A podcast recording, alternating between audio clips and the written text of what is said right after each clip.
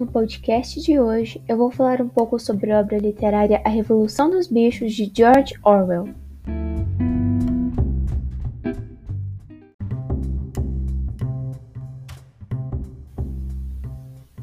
Vamos, em primeiro lugar, comentar um pouco sobre o autor dessa clássica obra literária.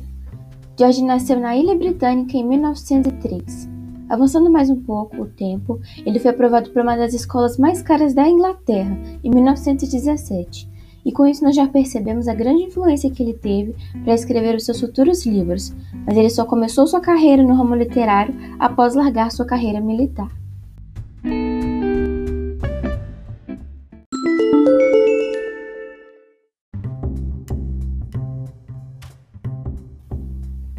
A Revolução dos Bichos foi publicada em 1945 e reflete a Revolução Comunista.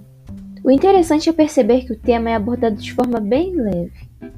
Tudo começou na Grande do Solar, local onde os animais sofriam demais por conta do trabalho pesado, dos castigos e dos maus tratos. O velho porco major teve um sonho sobre a revolução, onde os animais seriam livres longe do tão odiado ser humano.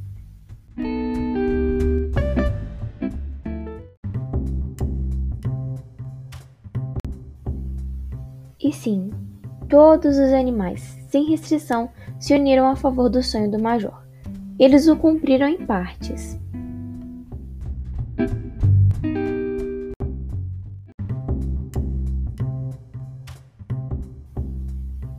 No meio da história surgiram então novos personagens: Bola de Neve, o porco que revolucionava a granja, dono de uma inteligência extraordinária, Napoleão, um porco de poucas palavras e grande seriedade, e Garganta, um porco bem animado.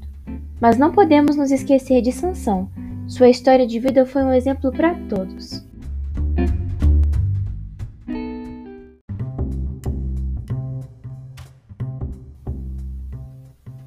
No meio dessa trama toda, os animais se notam em uma grande necessidade de novos meios de trabalho, novas inovações, e com a liberdade em mão seria fácil. Pelo menos era o que eles pensavam.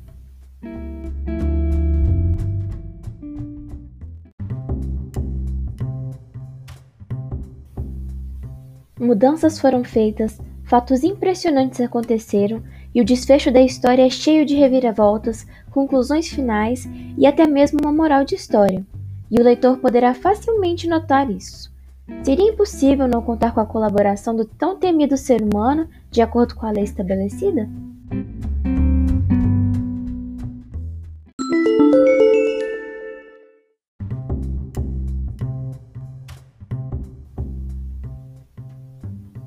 Embora relacionar a história com o livro seja algo meio desinteressante, principalmente para muitos adolescentes, já no início da obra o interesse é despertado, demonstrando assim que a forma que o autor relaciona e aborda alguns conteúdos históricos se torna mais descontraída e lúdica.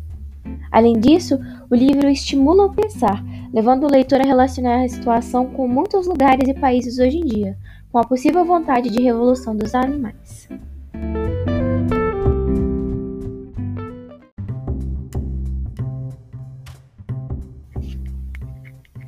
Com 86 páginas de livro virtual, a obra apresenta uma leitura fácil e bem explicada.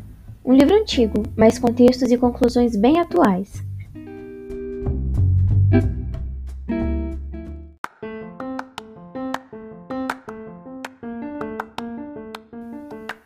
Por hoje é só. Até o próximo podcast.